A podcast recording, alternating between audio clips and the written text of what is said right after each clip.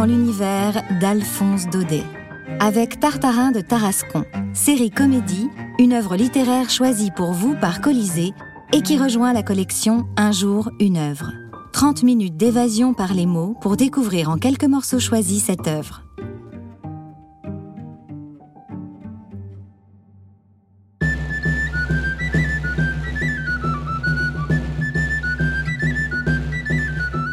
Alphonse Daudet, né à Nîmes le 13 mai 1840, est l'une des grandes voix de la Provence, même s'il aura essentiellement vécu à Paris.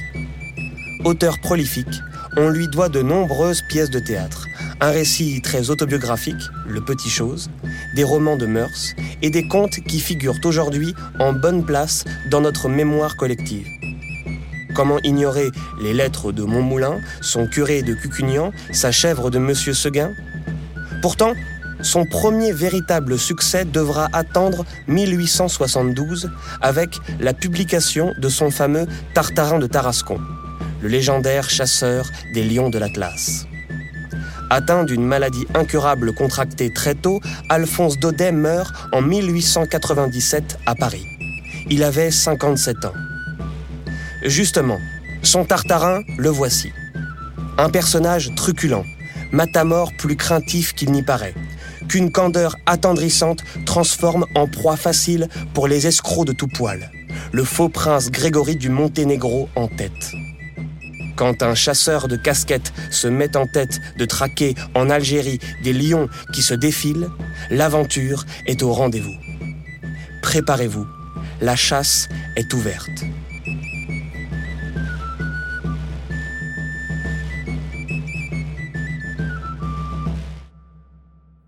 Au temps dont je vous parle, Tartarin de Tarascon n'était pas encore le Tartarin qu'il est aujourd'hui.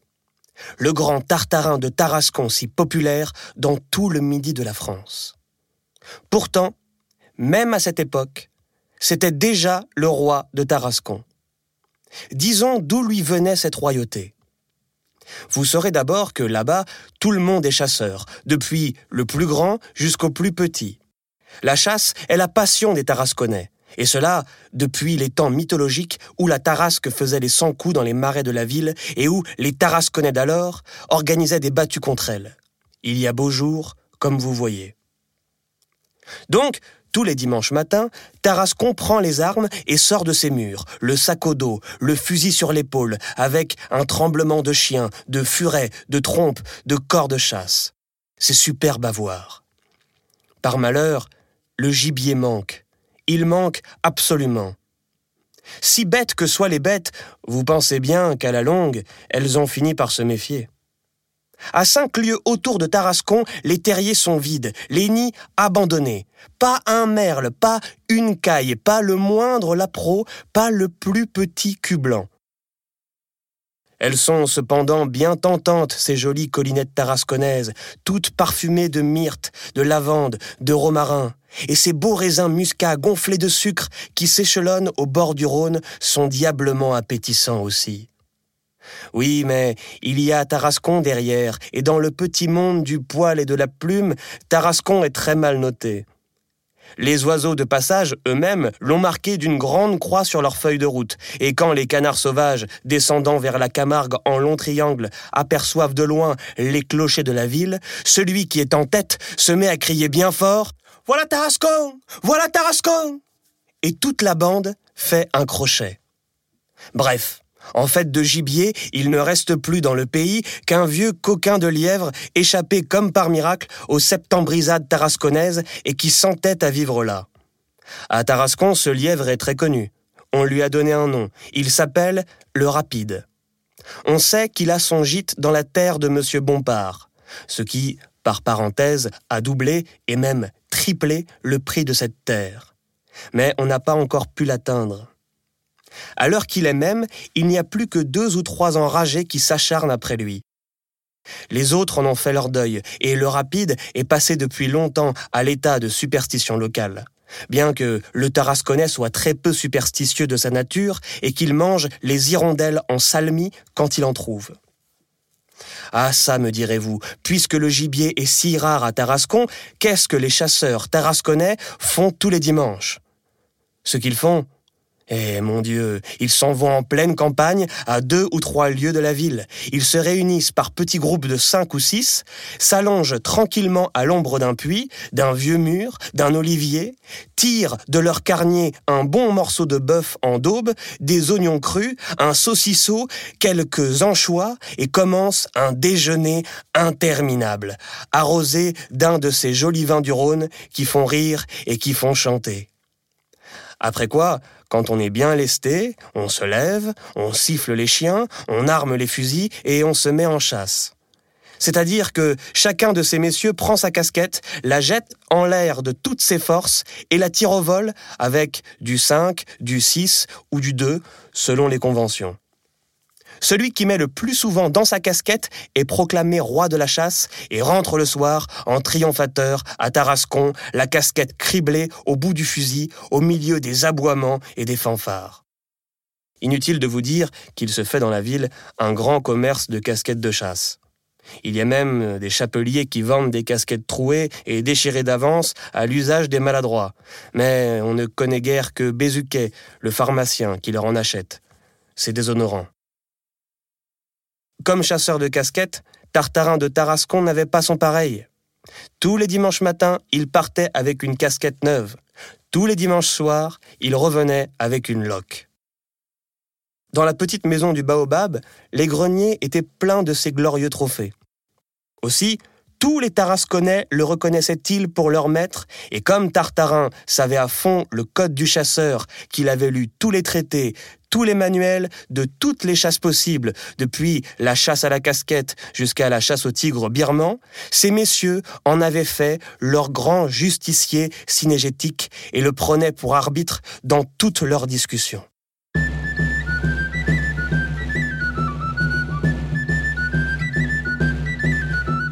Et pourtant, en dépit de tout, avec ses nombreux talents, ses doubles muscles, la faveur populaire et l'estime si précieuse du brave commandant Bravida, ancien capitaine d'habillement, Tartarin n'était pas heureux. Cette vie de petite ville lui pesait, l'étouffait. Le grand homme de Tarascon s'ennuyait à Tarascon. Le fait est que pour une nature héroïque comme la sienne, pour une âme aventureuse et folle qui ne rêvait que bataille, course dans les pampas, grandes chasses, sable du désert, ouragans et typhons, faire tous les dimanches une battue à la casquette et le reste du temps rendre la justice chez l'armurier Costecalde, ce n'était guère. Pauvre cher grand homme. À la longue, il y aurait eu de quoi le faire mourir de consomption. En vain, pour agrandir ses horizons, pour oublier un peu le cercle et la place du marché, en vain s'entourait-il de baobabs et autres végétations africaines. En vain entassait-il armes sur armes, malais sur malais. En vain se bourrait-il de lectures romanesques, cherchant, comme l'immortel Don Quichotte, à s'arracher par la vigueur de son rêve aux griffes de l'impitoyable réalité. Hélas, tout ce qu'il faisait pour apaiser sa soif d'aventure ne servait qu'à l'augmenter. La vue de toutes ces armes l'entretenait dans un état perpétuel de colère et d'excitation. Ses rifles, ses flèches, ses lassos lui criaient Bataille Bataille Dans les branches de son baobab, le vent des grands voyages soufflait et lui donnait de mauvais conseils. Pour l'achever, Gustave Aymar et Fenimore Cooper. Oh, par les lourdes après-midi d'été, quand il était seul à lire au milieu de ses glaives, que de fois Tartarin s'est levé en rugissant. Que de fois il a jeté son livre et s'est précipité sur le mur pour décrocher une panoplie. Le pauvre homme oubliait qu'il était chez lui à Tarascon avec un foulard de tête et des caleçons. Il mettait ses lectures en action et s'exaltant au son de sa propre voix, criait en brandissant une hache ou un tomahawk Qu'ils y viennent maintenant Il Qui il? Tartarin ne le savait pas bien lui-même. Il. C'était tout ce qui attaque, tout ce qui combat, tout ce qui mord, tout ce qui griffe, tout ce qui scalpe, tout ce qui hurle, tout ce qui rugit. Il, c'était l'Indien Sioux dansant autour du poteau de guerre où le malheureux blanc est attaché. C'était l'ours gris des montagnes rocheuses qui se dandine et qui se lèche avec une langue pleine de sang. C'était encore le Touareg du désert, le pirate malais, le bandit des Abruzes. Il, enfin, c'était il. C'est-à-dire la guerre, les voyages, l'aventure, la gloire. Mais, hélas, l'intrépide Tarasconnais avait beau les appeler, les défier, il ne venait jamais. Qu'est-ce qu'il serait venu faire à Tarascon?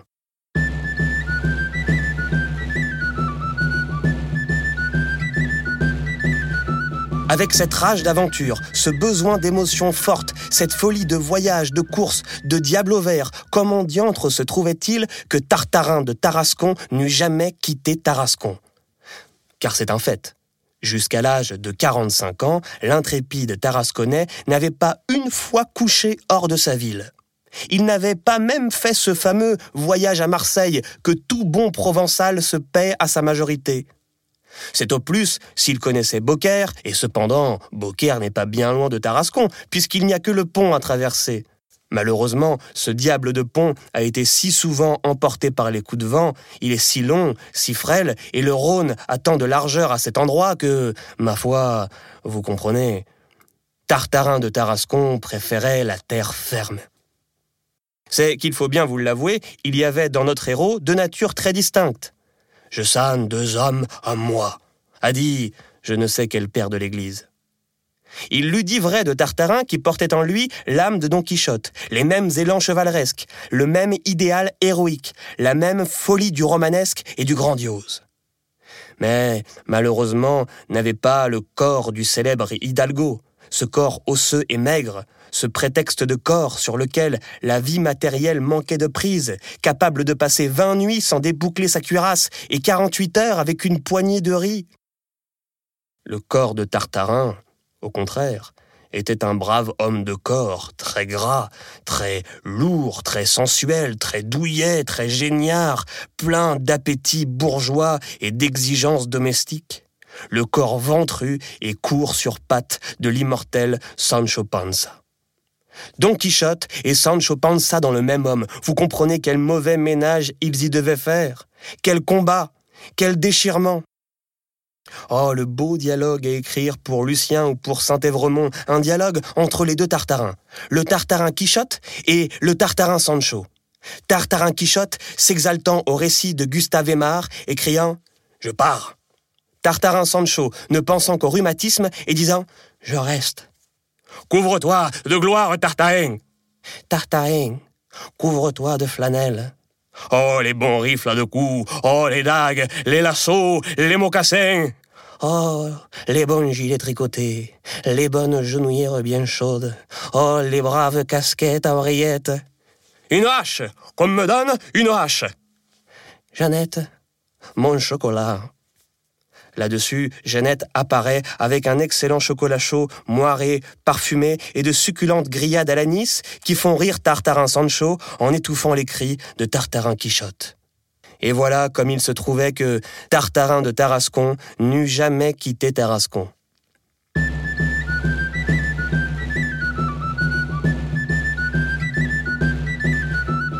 Et maintenant que nous avons montré Tartarin de Tarascon comme il était en son privé, avant que la gloire lui baisait au front et coiffé du laurier séculaire, maintenant que nous avons raconté cette vie héroïque dans un milieu modeste, ses joies, ses douleurs, ses rêves, ses espérances, hâtons-nous d'arriver aux grandes pages de son histoire et aux singuliers événements qui devaient donner l'essor à cette incomparable destinée.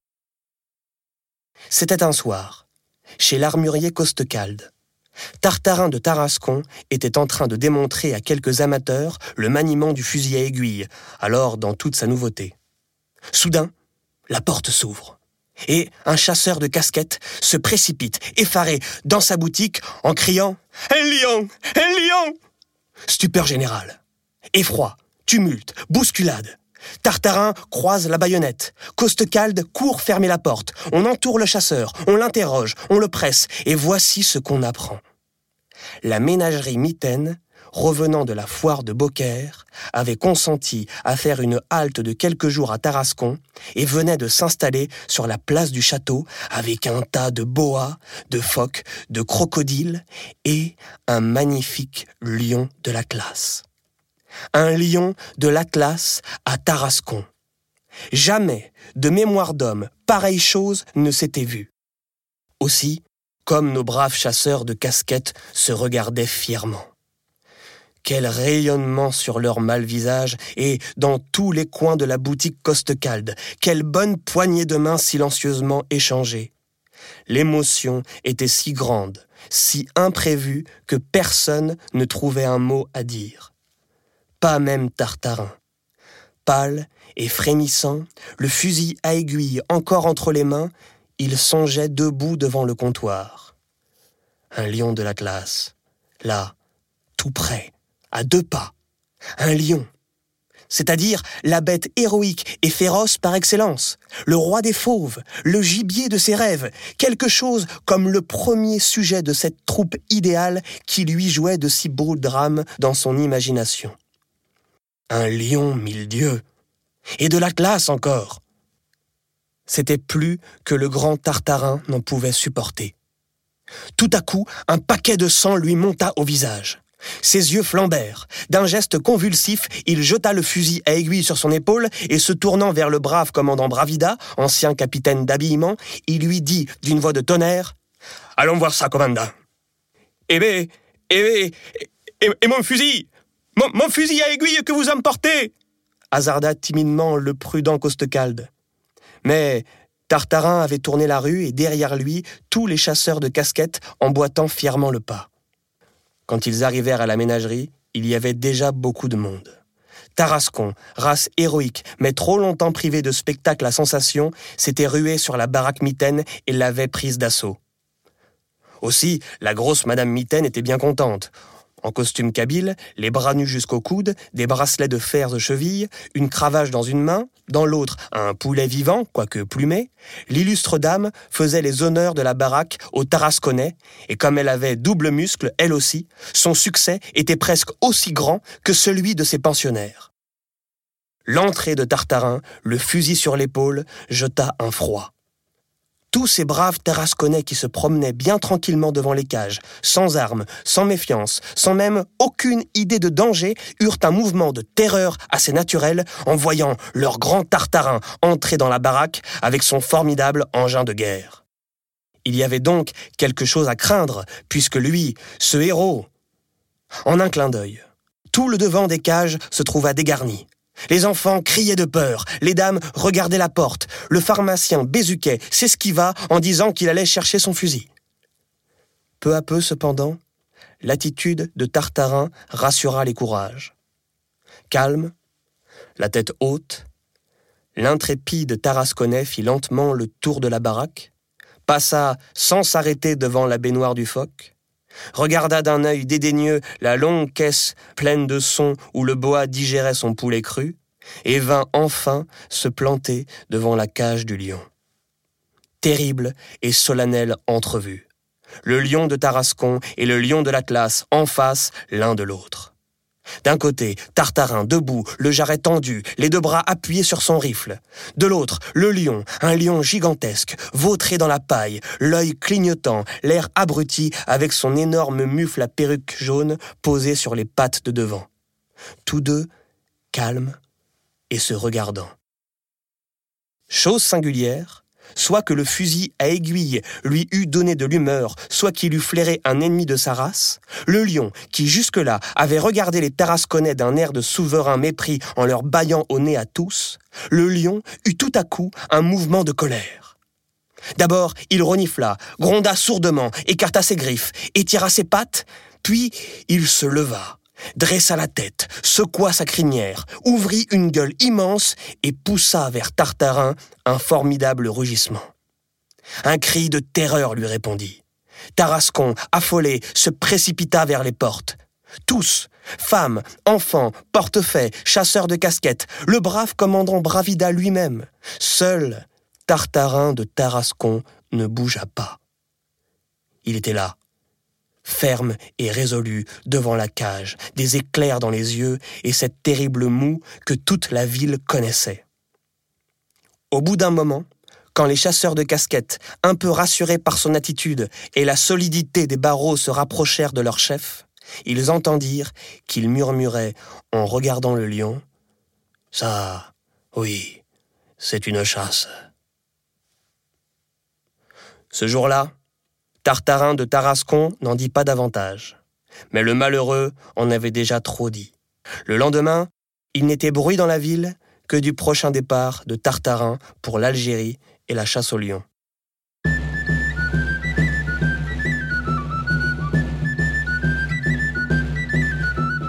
Et toujours pas de lion. Pas plus de lion que sur le pont Neuf. Cependant, le Tarasconnais ne se décourageait pas. S'enfonçant bravement dans le sud, il passait ses journées à battre le maquis, fouillant les palmiers nains du bout de sa carabine et faisant fft, fft à chaque buisson. Puis, tous les soirs avant de se coucher, un petit affût de deux ou trois heures. Peine perdue, le lion ne se montrait pas. Un soir pourtant, vers les six heures, comme la caravane traversait un bois de lentisques tout violet où de grosses cailles alourdies par la chaleur sautaient çà et là dans l'herbe, Tartarin de Tarascon crut entendre, mais si loin, mais si vague, mais si émietté par la brise, ce merveilleux rugissement qu'il avait entendu tant de fois là-bas à Tarascon derrière la baraque mitaine. D'abord, le héros croyait rêver, mais au bout d'un instant, lointain toujours, quoique plus distinct, les rugissements recommencèrent. Et cette fois, tandis qu'à tous les coins de l'horizon on entendait hurler les chiens des douars, secoués par la terreur et faisant retentir les conserves et les caisses d'armes, la bosse du chameau frissonna. Plus de doute, c'était le lion.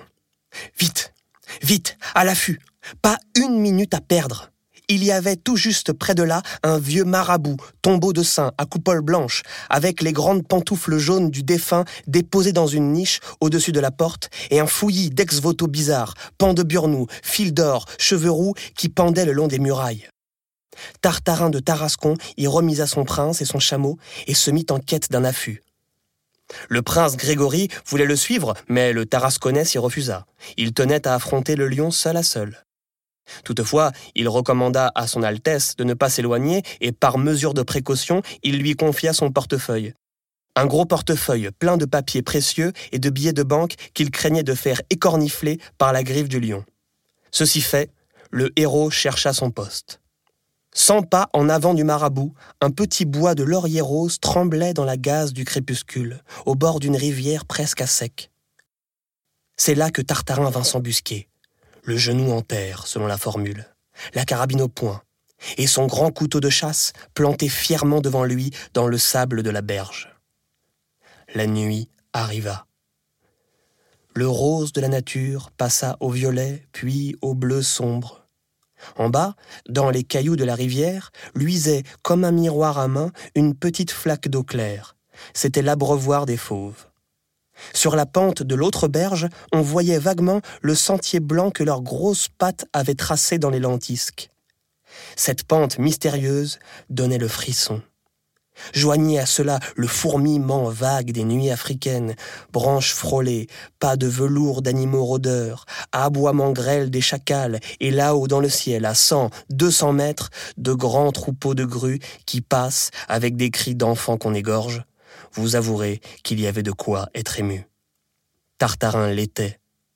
Il l'était même beaucoup. Les dents lui claquaient, le pauvre homme. Et, sur la garde de son couteau de chasse planté en terre, le canon de son fusil rayé sonnait comme une paire de castagnettes. Qu'est-ce que vous voulez? Il y a des soirs où l'on n'est pas en train, et puis où serait le mérite si les héros n'avaient jamais peur? Eh bien oui, Tartarin eut peur, et tout le temps encore.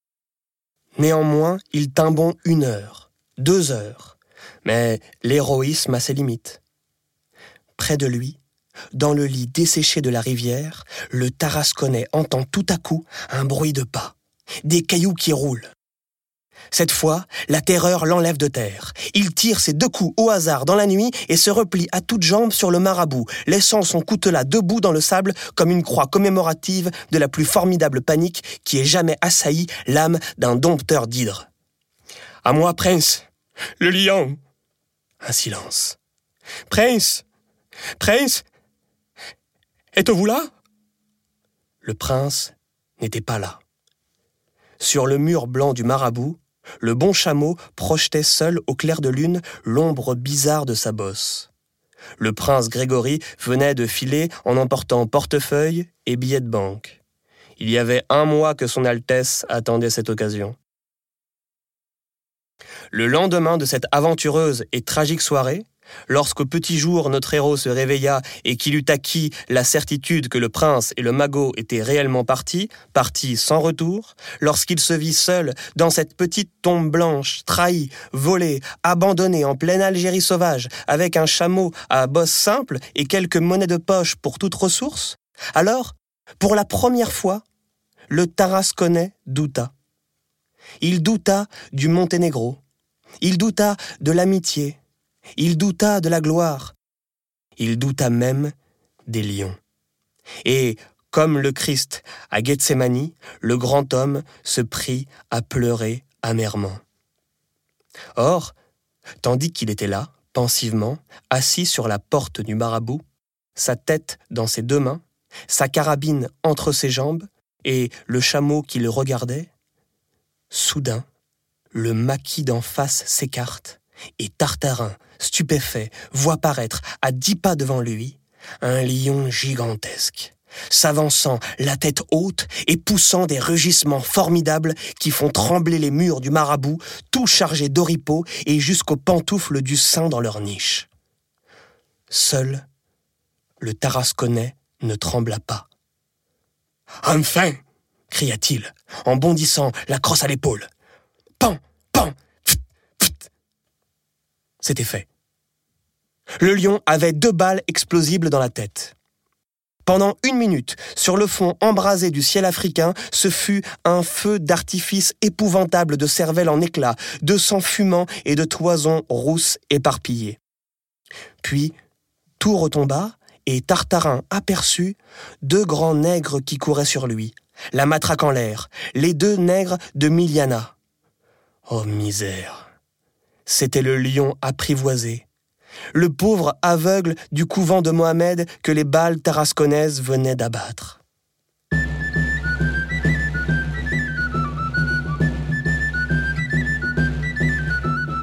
Ce fut une longue et terrible procédure.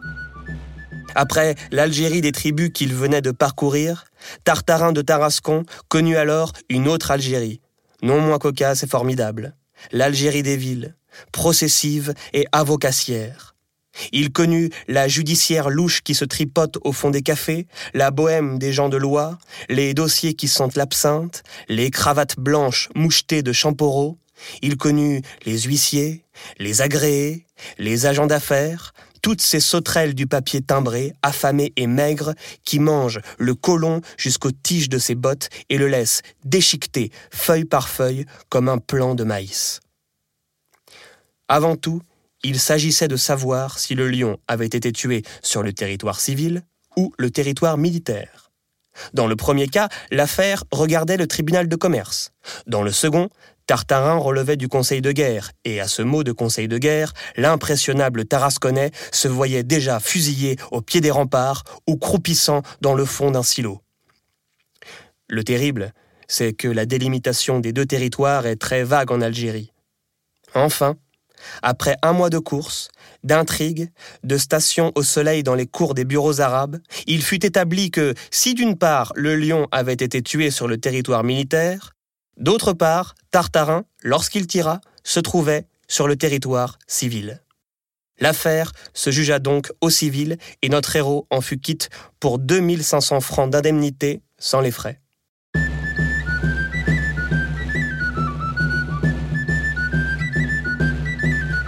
Une fois tout payé, il ne restait plus à Tartarin que la peau du lion et le chameau. La peau, il l'emballa soigneusement et la dirigea sur Tarascon, à l'adresse du brave commandant Bravida. Nous verrons tout à l'heure ce qu'il advint de cette fabuleuse dépouille.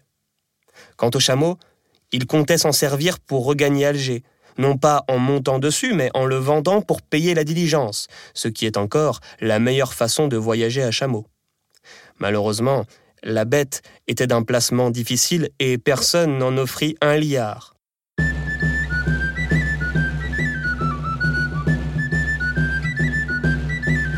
En cette occurrence, le chameau ne l'abandonna pas. Cet étrange animal s'était pris pour son maître d'une tendresse inexplicable et, le voyant sortir d'Orléansville, se mit à marcher religieusement derrière lui, réglant son pas sur le sien et ne le quittant pas d'une semelle. Au premier moment, Tartarin trouva cela touchant. Cette fidélité, ce dévouement à toute épreuve lui allait au cœur, d'autant que la bête était commode et se nourrissait avec rien. Pourtant, au bout de quelques jours, le Tarasconnais s'ennuya d'avoir perpétuellement sur les talons ce compagnon mélancolique qui lui rappelait toutes ses mésaventures. Puis, l'aigreur s'en mêlant, il lui en voulut de son air triste, de sa bosse, de son allure doigt bridée. Pour tout dire, il le prit en grippe et ne songea plus qu'à s'en débarrasser. Mais l'animal tenait bon. Tartarin essaya de le perdre, le chameau le retrouva. Il essaya de courir, le chameau courut plus vite, et lui criait Patin en lui jetant des pierres. Le chameau s'arrêtait et le regardait d'un air triste, puis, au bout d'un moment, il se remettait en route et finissait toujours par le rattraper. Tartarin dut se résigner.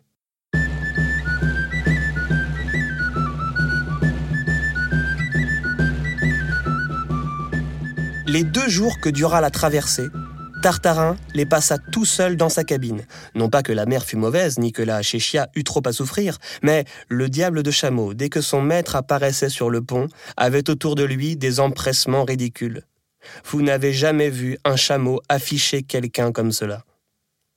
D'heure en heure, par les hublots de la cabine où il mettait le nez quelquefois, Tartarin vit le bleu du ciel algérien pâlir. Puis, enfin, un matin, dans une brume d'argent, il entendit avec bonheur chanter toutes les cloches de Marseille. On était arrivé. Le zouave jeta l'ancre. Notre homme, qui n'avait pas de bagages, descendit sans rien dire, traversa Marseille en hâte, craignant toujours d'être suivi par le chameau, et ne respira que lorsqu'il se vit installé dans un wagon de troisième classe, filant bon train sur Tarascon. Sécurité trompeuse. À peine à deux lieues de Marseille, voilà toutes les têtes aux portières. On crie, on s'étonne. Tartarin à son tour regarde et qu'aperçoit-il? Le chameau, monsieur. L'inévitable chameau qui détalait sur les rails en pleine croix derrière le train et lui tenant pied. Tartarin, consterné, se rencoignant en fermant les yeux. Après cette expédition désastreuse, il avait compté rentrer chez lui incognito, mais la présence de ce quadrupède encombrant rendait la chose impossible. Quelle rentrée il allait faire Bon Dieu, pas le sou, pas de lion, rien. Un chameau. Tarasco Tarasco Il fallut descendre. Ô stupeur à peine la chéchia du héros apparut-elle dans l'ouverture de la portière, un grand cri Vive Tartarin fit trembler les voûtes vitrées de la gare. Vive Tartarin Vive le tueur de lions Et des fanfares, des chœurs d'Orphéon éclatèrent. Tartarin se sentit mourir, il croyait à une mystification. Mais non. Tout Tarascon était là, chapeau en l'air et sympathique. Voilà le brave commandant Bravida, l'armurier Costecalde, le président, le pharmacien et tout le noble corps des chasseurs de casquettes qui se pressent autour de son chef et le portent en triomphe tout le long des escaliers. Singuliers effets du mirage. La peau du lion aveugle envoyée à Bravida était cause de tout ce bruit. Avec cette modeste fourrure exposée au cercle, les Tarasconnais et derrière eux, tout le midi, s'étaient monté la tête. Le sémaphore avait parlé. On avait inventé un drame. Ce n'était plus un lion que Tartarin avait tué. C'était dix lions, vingt lions, une marmelade de lions. Aussi, Tartarin, débarquant à Marseille, y était déjà illustre sans le savoir. Et un télégramme enthousiaste l'avait devancé de deux heures dans sa ville natale. Mais ce qui mit le comble à la joie populaire, ce fut quand on vit un animal fantastique, couvert de poussière et de sueur, apparaître derrière le héros et descendre à cloche-pied l'escalier de la gare. Tarascon crut un instant sa Tarasque revenue. Tartarin rassura ses compatriotes. C'est mon chameau, dit-il. Et déjà, sous l'influence du soleil terrasconnais, ce beau soleil qui fait mentir ingénument, il ajouta, en caressant la bosse du dromadaire, C'est une noble bête. Elle m'a vu tuer tous mes lions. Là-dessus, il prit familièrement le bras du commandant, rouge de bonheur, et suivi de son chameau, entouré des chasseurs de casquettes, acclamé par tout le peuple, il se dirigea paisiblement vers la maison du baobab, et tout en marchant, il commença le récit de ses grandes chasses. Figurez-vous, disait-il, qu'un certain soir, en plein Sahara,